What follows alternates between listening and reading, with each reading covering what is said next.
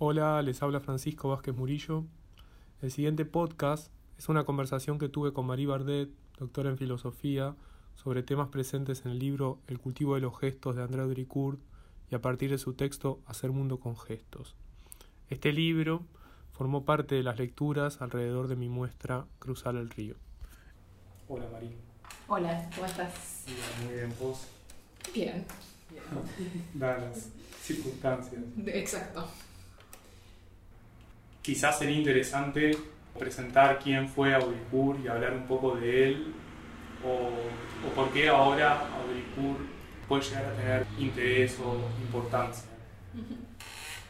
Primero tal vez eh, decir que eh, la manera en la que pienso estos libros, porque es una colección que se llama La Pequeña Biblioteca Sensible, que surgió hace 6-7 años ya, eh, que son textos bizarros, no son autores de los más conocidos o de boga en ese momento, son más bien materiales con los que yo venía trabajando o que llegaron por alguna deriva a mis manos y que eh, eh, dan la ocasión para mí para desarrollar algo que sí me parece urgente pensar. Pero hay una suerte de encuentro entre una urgencia y una intemporalidad porque, porque no es que, son autores o autoras tal vez que sean más... Eh, eh, la voz cantante del momento o más surgidas. ¿no? Eh, hay algo de, volver a escuchar voces bizarras o voces que tal vez trazan otros, otros caminos dentro de la filosofía, en, particular en torno a cuestiones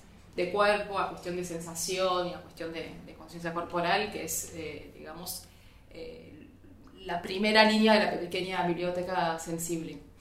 Y en este sentido, Audricourt no es que de repente se abren los estudios audricurianos y tampoco es lo que me interesaría abrir.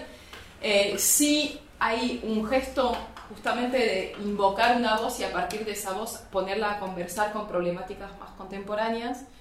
Y justo con Audricourt, que tal vez es el menos conocido de quienes publicamos en la pequeña biblioteca sensible, que no publicó muchos, o sea, cero libros de su vivo, eh, fue mucho más después, y lo que sí tuvo es derivas, bueno, como en tu caso, en el caso de ustedes con la muestra, también me llegan gente que lo está leyendo cultivando su huerta, otra gente que lo está leyendo haciendo estudios de etnografía en el norte de Argentina sobre gestos eh, campesinos y pensando, pensando los modos de producción.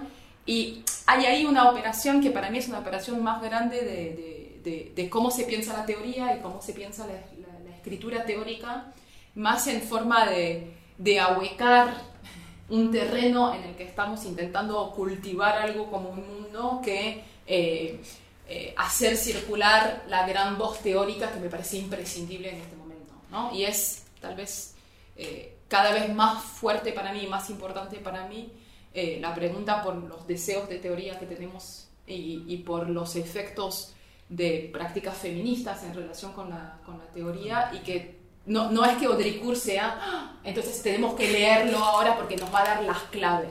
Un poco deshacer esa idea de que la teoría tendría que ser el gran diagnóstico de coyuntura. Creo que, y eso es algo que venía pensado de antes, pero dadas las circunstancias, digamos, de una pandemia global, hay algo de, nadie está a la altura, digamos, de un diagnóstico de coyuntura, creo.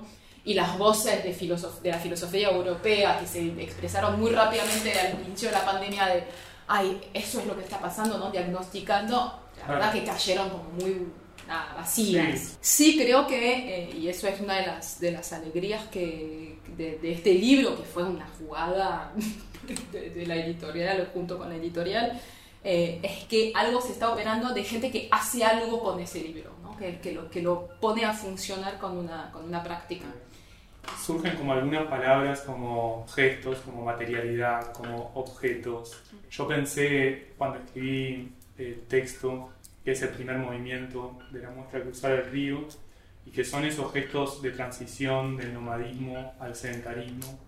Y hay ahí algo muy marcado en el texto y en tu texto después de pensar en una teoría de los gestos, una ontología de los gestos. Sí, claramente, eh, más que tal vez una teoría de los gestos, lo que me interesa, y eso antes de Audricourt, digamos, sería una operación gesto, una operación conceptual que también es una operación epistemológica, que también es una operación política, eh, de pensar en términos de gestos, eh, que no va a ser la gran solución teórica, porque creo que en relación con lo que decía de las relaciones y los deseos de teorías que podemos tener, no pretendo eh, armar un nuevo sistema teórico de explicación del mundo, sí hay algo de los conceptos o de, crear conceptos eh, como tarea de la filosofía y como práctica de la filosofía que eh, sirven para eh, agujerear nuestra realidad y lograr entender de alguna manera, digamos, percibir y registrar los problemas que se sublevan, porque en francés los problemas se sublevan y los sigo usando de esta manera, no se plantean, o sea, se pueden plantar, pero también se pueden sublevar y eh, ir registrando los problemas que se sublevan y dar una narración posible, digamos, del desenvolvimiento de esos problemas. Con gesto, lo que fuimos encontrando, lo que fui encontrando en otros escritos y otras prácticas que vienen mucho de la danza y de las prácticas somáticas, es, eh, digamos, una posibilidad de dar cuenta de ciertos problemas y de ciertas prácticas sin hacer del cuerpo un objeto de estudio. Es decir, intentando en lo más mínimo, en, el menor gesto de, estudio, de enseñanza, de aprendizaje, de creación, eh, de organización eh, vital, no volver a hacer del cuerpo ese objeto de estudio en un marco de pensamiento occidental que mal o bien sigue siendo eminentemente dualista. ¿no? es casualidad que este libro se publique justo después del anterior, de la pequeña biblioteca sensible, que es la correspondencia entre René Descartes y Isabel de Bohemia, que planteó como un uppercut al dualismo, es decir, un lugar, empezar a registrar los lugares donde el dualismo cartesiano hace agua y hay algo de la posibilidad de pensar en términos de gestos que me instala o que no se instala en un paisaje del, a partir del cual podemos rajar en alguna medida de la herencia cartesiana dualista. ¿no? Para decirlo muy rápidamente, ese raje o ese escape del dualismo, al mismo tiempo que eh, eh, piensa en términos de gestos más que en términos de cuerpo, establece necesariamente otra imagen y otro imaginario y otra concepción de la materia y de lo material. ¿no? Un poco el, trayecto que, que, vengo haciendo y que vienen haciendo un montón de gente es ver de qué manera con el dualismo no solamente, digamos, cartesiano no solamente era una oposición entre alma y cuerpo, sino una oposición y una jerarquización que viene aparejada con una cierta concepción de lo material. Y hay algo del gesto que eh, establece cierta eh, continuidad posible entre lo material y lo inmaterial y que es algo que a mí me viene preocupando, como decía, desde las prácticas somáticas y desde el mundo de la danza y de una filosofía que frecuenta esos terrenos de pensar que son la danza, y por otro lado que viene de una serie de inquietudes desde los feminismos y desde la teoría y las prácticas queer, donde se piensa también, eh, se piensa y se producen otras prácticas y otros imaginarios en torno a los cuerpos. Eh, eso. Sí, pensaba en esto de sublevar, agujerear, em, atravesar, sembrar, plantar y el gesto de pastorear. Cuando, cuando invoca el gesto del pastoreo, lo que a mí me pareció, me resultó muy interesante es cómo anclar, digamos, las, los imaginarios y las prácticas políticas dentro de estos gestos. ¿no? O, cómo, él piensa muy radicalmente que el modo que tenemos de cultivar la tierra y el modo que tenemos de relacionarnos con los animales son los modos que determinan las maneras que tenemos de pensar la política y de hacer política. Toma un atajo que es cuando lo lees y más además con unas explicaciones eso, como si hubiera, digamos, un mundo occidental y un mundo oriental, como es, un texto eh, él va a escribir mucho de los años 50 y 60, donde hay un contexto, digamos, histórico-político de este tipo de narraciones que nos erizan la piel, pero sí había ese atajo que, que, tomaba entre pensar que los modos que tenemos de relacionarnos con la tierra son directamente, y con los animales son directamente eh, modos eh, de, pensar político. Y en este sentido, dos cosas. Me parece que hoy en día, digamos, entre los incendios en el delta de Paraná, en Córdoba, o sea, esa relación de ver con, con el, el, monte que se está quemando, los animales que están, que y las plantas que están siendo quemadas, y también la cuestión más de la pandemia y cómo se va movilizando en la sociedad la cuestión de esas eh, fábricas porcinas que se quieren implementar, claramente ahí hay un atajo que no es que lo tomamos quienes pensamos, digamos, hay un atajo que es un atajo del modo de, de, gobierno neoliberal, o sea, muy, muy, muy directo, de capitalismo así muy puro. Entonces, ahí a contrapelo de eso me parecía interesante ver cómo podíamos pensar esos, esos, esos atajos. Que muchas veces se piensa en relación con lo animal, muy pocas veces con lo vegetal, y eso es eh, cuáles son las figuraciones vegetales para nuestros modos de organizaciones políticas, me parece una primera pregunta, digamos, eh, que me interesa en la lectura. Y lo otro, eh, en relación con el pastoreo y en esa visión poco romántica del pastoreo, es esa, mm, para mí, esa idea luminosa que tiene Audricourt cuando describe el pastor como quien sabe por la oveja qué va a ser bueno para ella. Y esa es una pequeña, nada, es una línea, dos líneas. Pero ¿Qué para pasto le gusta más? ¿Qué pasto le gusta más? Y ahí yo me acuerdo muy bien, de chica eh, teníamos caballos y hay en el, en el predio al lado de mi casa hay uno que se llama zanahoria salvaje en francés, que es totalmente tóxico para los caballos.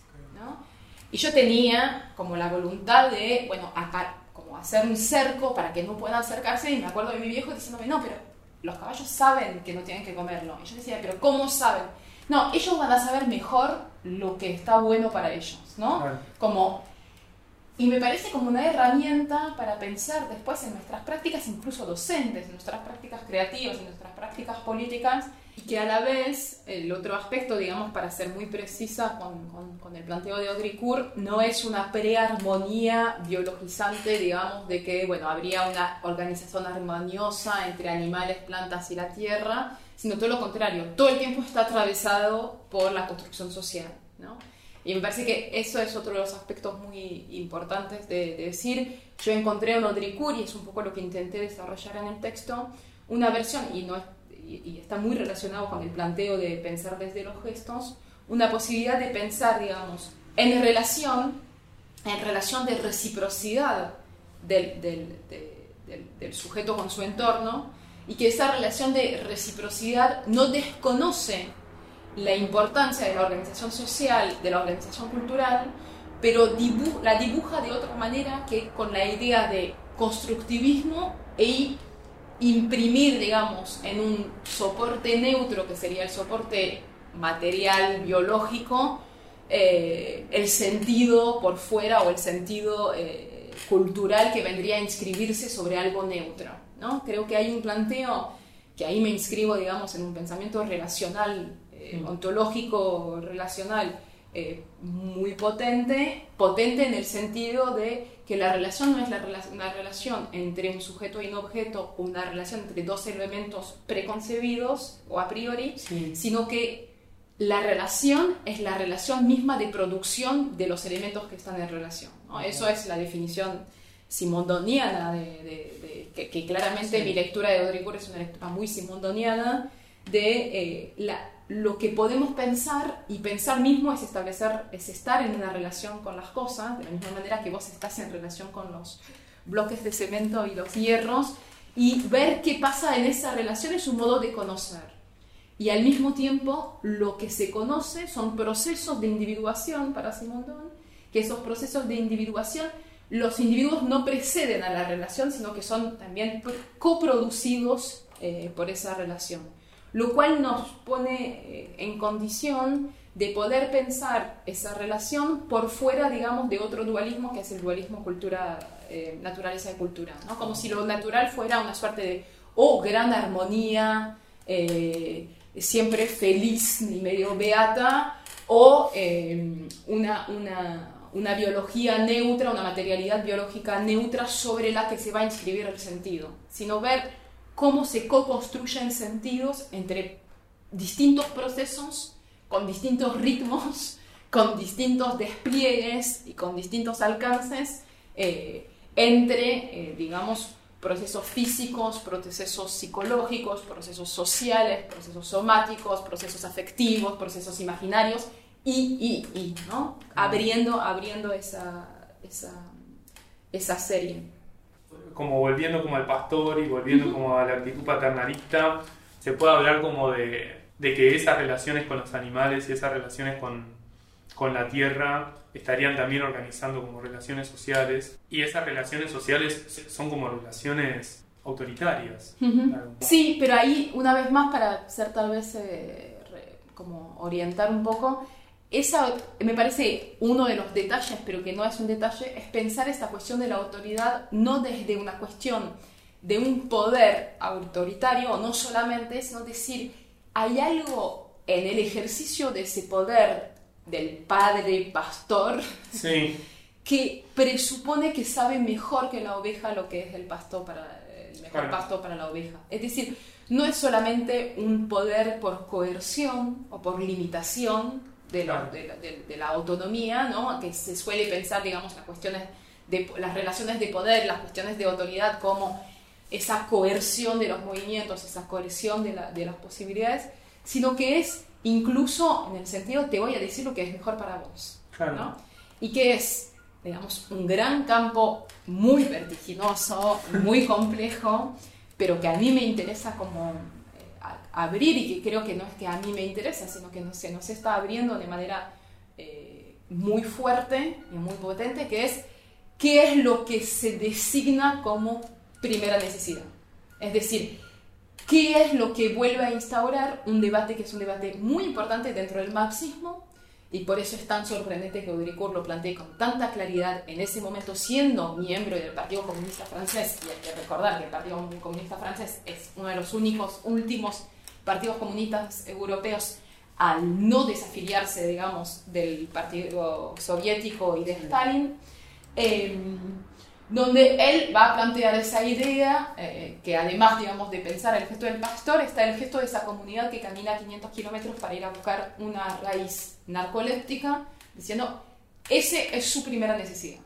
Lo cual es hiper eh, polémico y lo digo, lo digo también porque creo que la incomodidad es un espacio donde sí se puede pensar, es decir, no hace falta tener todo resuelto y muy cómodo para poder pensar. Creo que tenemos una gran incomodidad y una gran incomodidad que se encuentra enormemente eh, renovada en este momento, donde la cuestión del poder, la cuestión de la autoridad, digamos, hay una trampa que la vemos en las calles todos los días, que es, o sea, todos los días, por suerte no, pero con, con marchas que eh, dicen, no, nuestra autonomía muy neoliberalmente es nuestra libertad de movimiento contra la coerción de un poder claro. ¿no? Creo que lo que se está trabajando muy por debajo de esto, o corriendo totalmente este debate que es cuáles son los modos de organización, en particular de organización de los cuidados, que es algo que se viene pensando desde, los feminismos, que permiten replantear todo el tiempo eh, la certeza a priori de que hay una cosa que es primera necesidad y otra cosa que es segunda necesidad.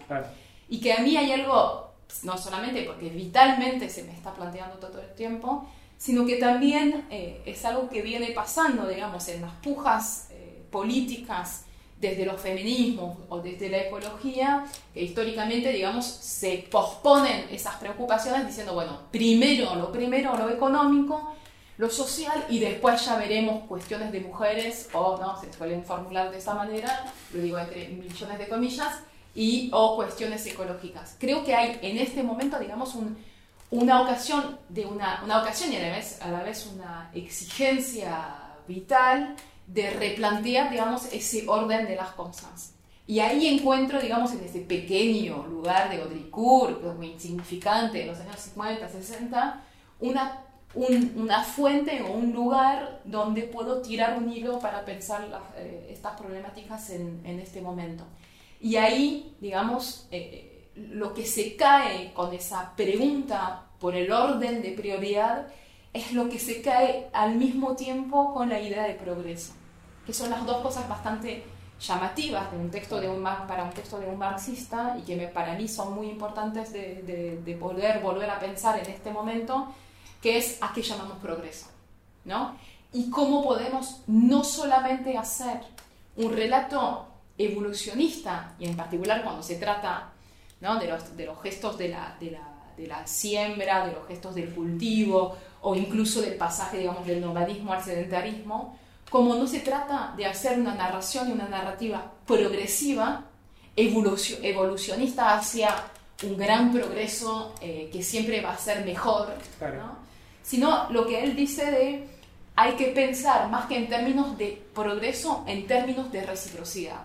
Que eso para cuestiones psicológicas del momento es, es fundamental. Es decir, es mayor progreso, dice, la, mejor, la mejoría de las fuentes de producción de energía, que lo solemos relatar, ah, bueno, cuando se empezó a usar la tracción eh, animal, mejoramos, pero él dice, sí, pero hay que pensarlo en reciprocidad con el contexto y los recursos del contexto. Si agotamos todos los recursos del contexto, no progresamos nada. ¿Qué es exactamente lo que, está pasando? O sea, básicamente es lo que está pasando. Entonces, ¿cómo podemos no desconocer Marx, marxistamente, porque me parece importante no desconocer la cuestión de las condiciones de producción y reproducción de la vida, sino sostener una posición marxista, si se quiere, heterodoxa, que toma en cuenta las condiciones de producción y reproducción de la vida, pero no en el sentido de un relato de progresividad o de progreso o del gran progreso, sino en un marco de plantearse por una reciprocidad. Y esa reciprocidad con el entorno, con, o esa ecología en el sentido radical de la ecología, propongo pensarla desde la ecología gestual. Es decir, cuáles son los gestos, pero no son gestos de un humano sobre, digamos, su contexto eh, vital, porque no solo natural, sino también urbano y etcétera, sino que es cómo nos vamos co-construyendo modos de habitar que a partir de esos gestos eh, como relación de reciprocidad, ¿no? Y qué tipo de atención a esa reciprocidad somos capaces de desarrollar. De ahí, eh, y ya que estoy sigo, de ahí para mí la importancia, por ejemplo, de, y, y de ahí surge, digamos, mi reflexión en torno a los gestos, de las prácticas somáticas o las prácticas corporales, que para mí, o de danza o de performance, como lo, queramos llamar, no, no, no, depende tanto del estilo, de la técnica, sino de cuánto ahí podemos entrenar una capacidad de escucha al mismo tiempo que estamos haciendo. Y ahí creo que, o, en mis momentos de mayor entusiasmo, que no son muchos, pero ya que conversamos un poco de entusiasmo, eh, en mis momentos de mayor entusiasmo digo, tal vez haya ahí un terreno de entrenamiento de esa atención a la reciprocidad, ¿no? pero no una reciprocidad igualitaria en el sentido de equivalente, de te doy esto, me das esto, no una reciprocidad contabilizadora, ¿no? sino una reciprocidad de que me vuelvo perceptible o sensible a los efectos y resonancias de mis gestos y de los gestos del entorno sobre mí.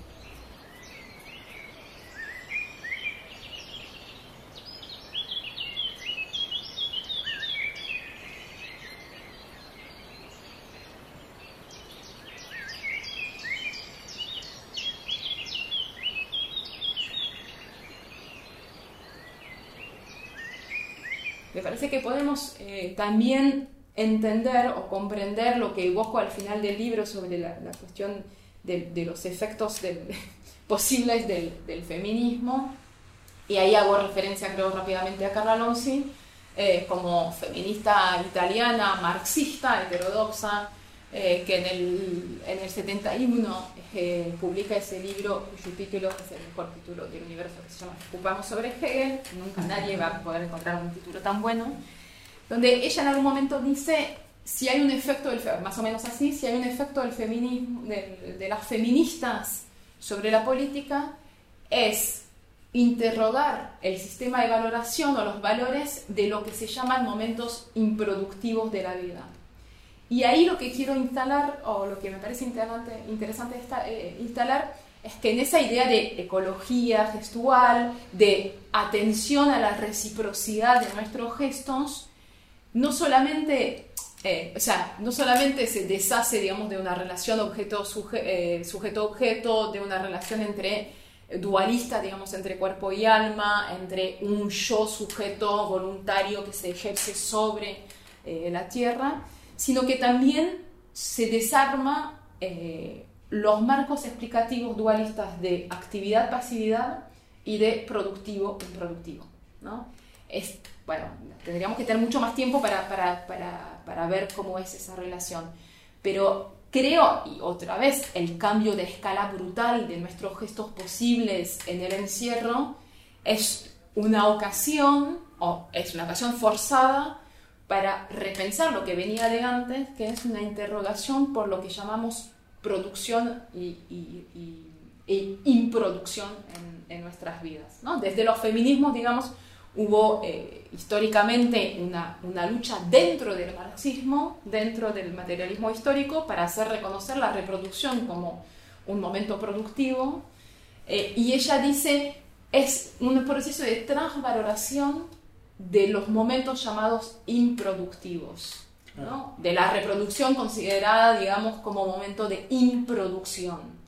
Pero no creo yo, para decir, queremos en el mismo progreso, subirnos al mismo tren del progreso y también ser reconocidas como productivas. Yo creo que es mucho más radical que eso, que es queremos dejar patas para arriba el sistema de valor y de valoración eh, de lo que se reconoce como productividad e improductividad.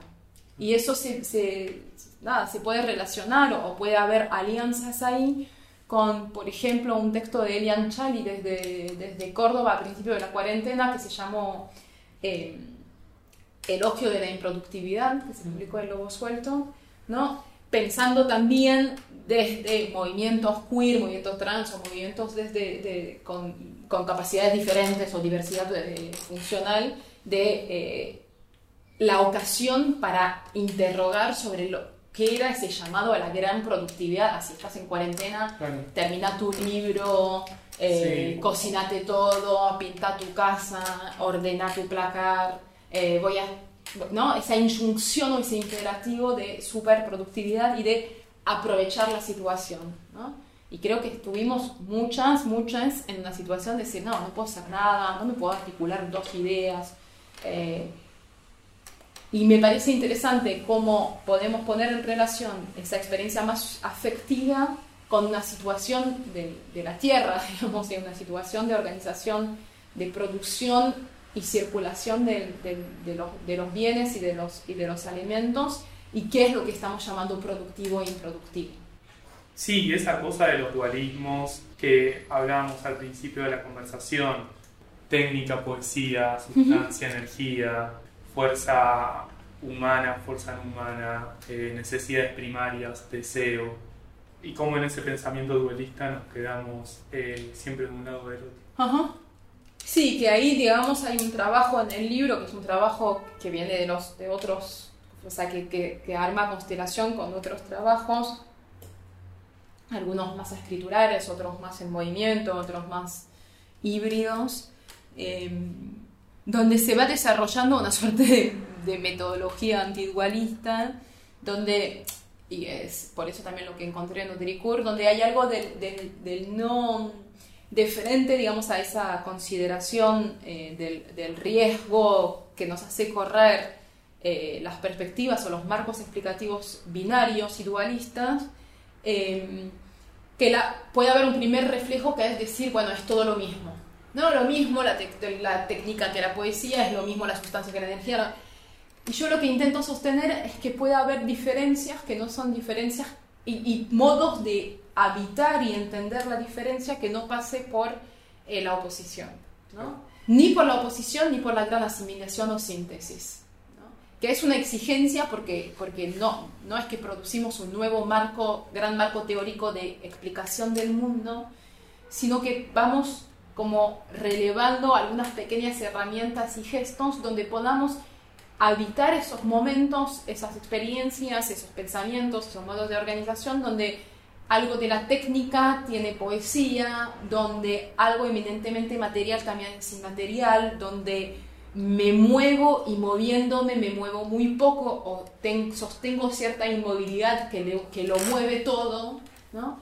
Y ahí, eh, ahí son es, es casi como un ejercicio, sí, muy eh, sensible y tal, tal, vez sea ahí el ejercicio de mi danza, digamos, que no, no hago espectáculos, pero un ejercicio de una pequeña danza, como, como aquella práctica de Steve Paxton, de una pequeña danza donde ir escuchando esas diferencias que no seriamente no son ni binarias ni la gran síntesis de que es todo lo mismo. ¿no? Y sobre, bueno, es, eso es ir, es lo que nada, fui inventando, tal vez ese sea el procedimiento de alguna manera de, de, de, mi, de mi, búsqueda.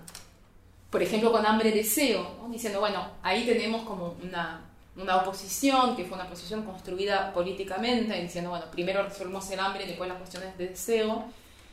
Y a la vez frente a eso no es decir, no, es todo lo mismo hambre y deseo o es más importante una cosa que la otra. Es empezar a ver cómo se puede deshacer el marco de interpretación de esto que lo supone y se hacen alianzas híbridas eh, medio monstruosas, ¿no? donde se va desarmando algo de, ah, pero ¿qué es? Ah, o sea, ¿qué es deseo en particular? Y cómo podemos hacer convivir perspectivas políticas desde el hambre y desde el deseo que deshacen también eh, lo que se suele entender como el deseo como una suerte de lectura neoliberal, incluso de movimientos, eh, o sea, una lectura neoliberal de yo deseo, ¿no? Es, consumo o consumo de identidad en el supermercado de las identidades o consumo de deseo de yo quiero, yo deseo. Sino empezar a prestar atención como cuando conviven, digamos, en tensión y a veces incómodamente esas perspectivas, empiezan a abrir... Eh, incluso otros, otras perspectivas sobre el deseo, otros modos de entender el, el, deseo. Tal vez no tan brillan, brillosas y rutilentes, tal vez un poco también pestilentes, pero ahí estamos.